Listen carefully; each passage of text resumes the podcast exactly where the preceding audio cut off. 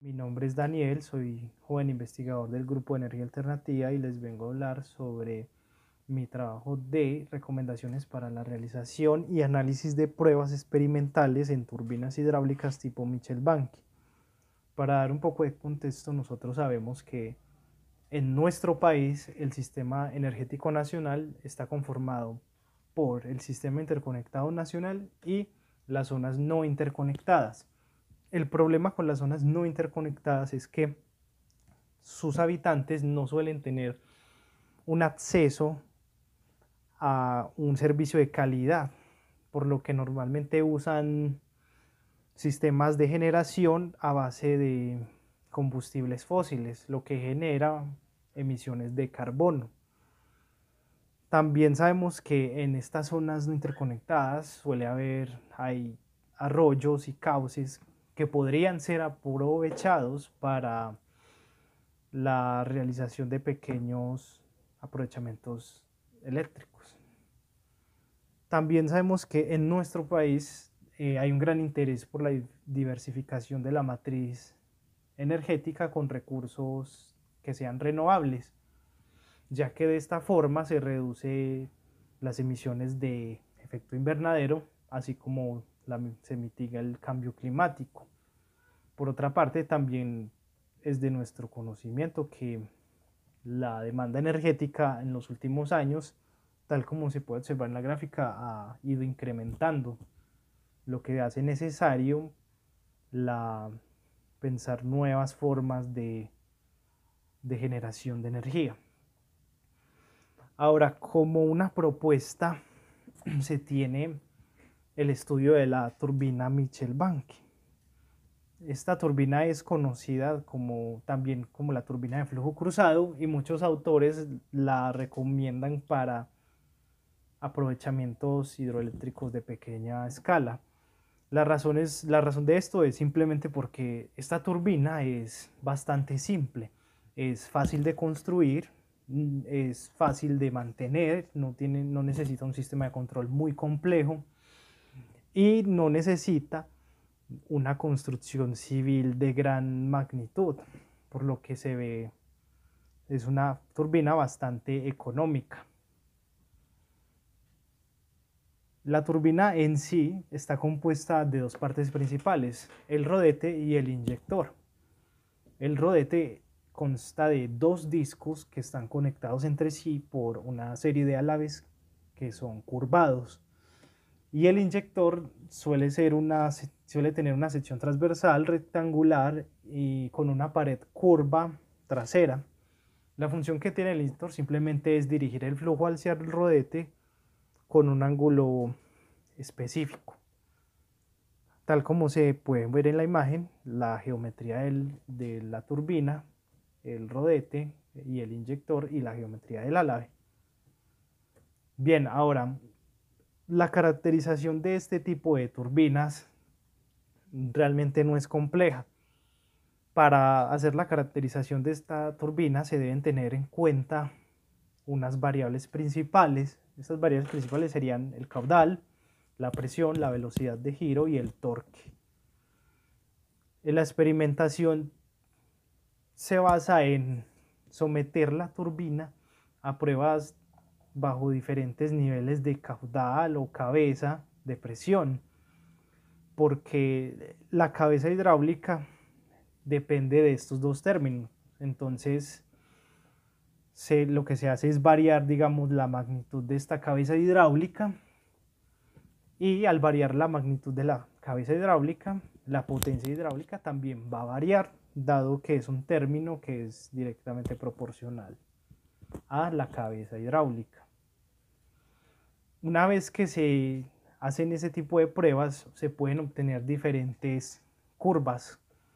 Normalmente las curvas que se analizan suelen ser eficiencia contra algo, ya sea eficiencia contra potencia, eficiencia contra velocidad, eficiencia contra caudal.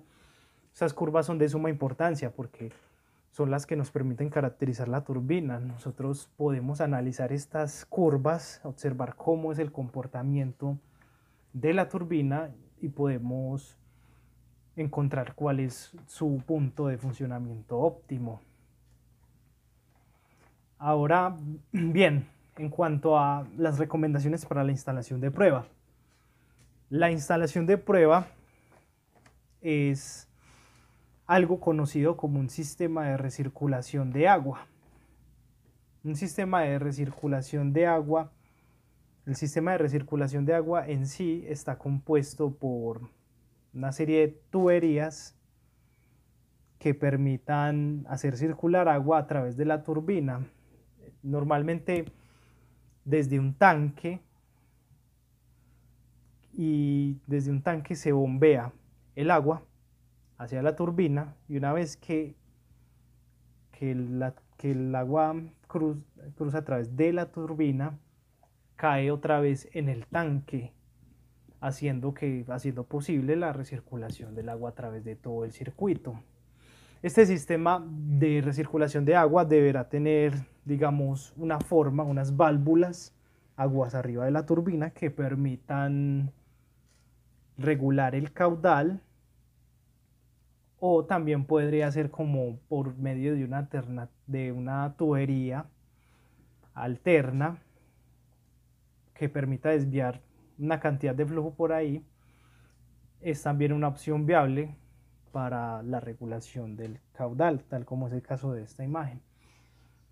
Ah, también en cuanto a la instrumentación, es necesario usar medidores de flujo, pues medidores de flujo se pueden usar de cualquier tipo, puede ser de placa orificio, normalmente el placa orificio no es un medidor tan costoso, el electromagnético que es un poco más costoso, pero puede dar más resolución o de otro tipo normalmente. Y la ubicación de este tipo de sensores debe ser aguas arriba de la turbina.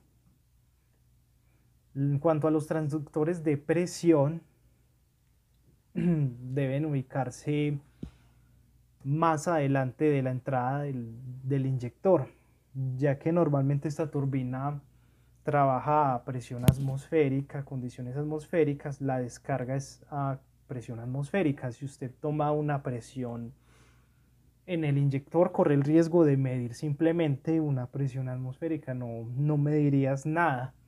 Por eso tiene que ser antes del inyector. Eh, en el eje de la turbina se tiene que medir el par que genera y también la velocidad del giro, pueden ser con medidores de par y con tacómetro digital. Es una forma o también existen encoder.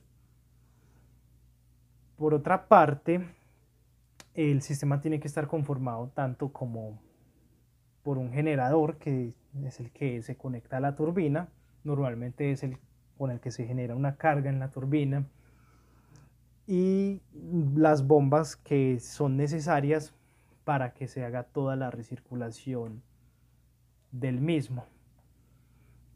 Cuando me refiero a que un sensor o algo debe estar ubicado aguas arriba de la turbina, significa que debe estar antes de la turbina, antes de que llegue a la turbina, ¿cierto?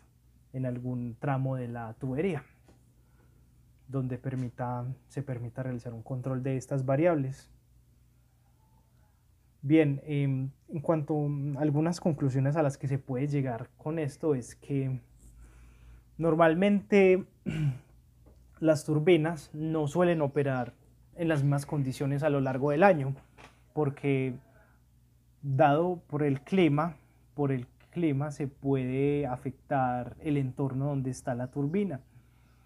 Entonces, por eso es necesario experimentar con la turbina para así observar y caracterizar el comportamiento que tiene bajo diferentes modos de operación. También normalmente en los estudios, dependiendo del tipo de estudio que usted quiera realizar, se pueden tomar diferentes variables. Sin embargo, hay unas variables que siempre o casi siempre son necesarias porque son las variables principales para caracterizar la turbina. Esas variables principales ya las mencioné con anterioridad y son la presión, el caudal, la velocidad y el torque. al medir estas variables principales es que uno puede analizar el comportamiento de la turbina en diferentes condiciones de operación. Entonces uno ya puede analizar qué tanto se aleja la turbina de su comportamiento esperado en las condiciones de diseño, así como su comportamiento cuando la turbina no opera pues bajo condiciones de las condiciones de diseño que se suponen. Y eso sería todo por ahora. Me despido. Muchas gracias por su atención.